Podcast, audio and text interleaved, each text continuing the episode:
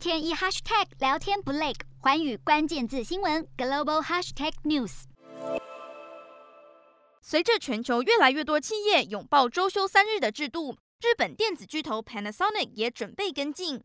六号宣布正在研拟相关制度，让员工能多多充实自我，平衡工作与生活。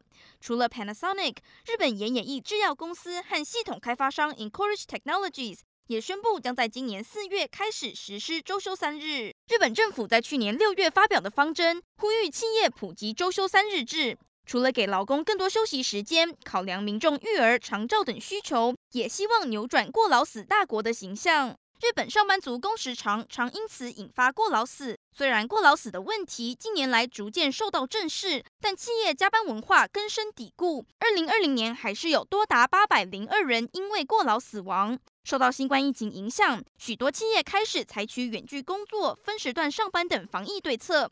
日本政府也趁机力推周休三日制。支持业界推动更多元的工作模式。周休三日实施起来是什么样子？可以看看日本这家四年前就开始推动周休三日的饮料公司，每周多休一天，让员工在工作之余也能好好从事个人兴趣，甚至发展副业。而对于这位员工来说，周休三日让他有更多时间陪伴孩子，全家人一起下厨打打闹闹，享受温馨的家庭生活。不过，周休三日薪水怎么算？有少数公司不减薪，直接让员工多放一天假。不过，日本多数推行周休三日的公司，有的是上班日工时不变，每周整体工时降低，但是薪水打折；有的则是薪资不变，但上班日工时从八小时增加到十小时。等于每周还是要工作四十个小时。除此之外，也有部分公司在导入周休三日之后，发现业绩下滑，决定恢复周休二日。周休三日制度能给员工更弹性的选择，降低工作倦怠，增加效率，并促进工作生活平衡。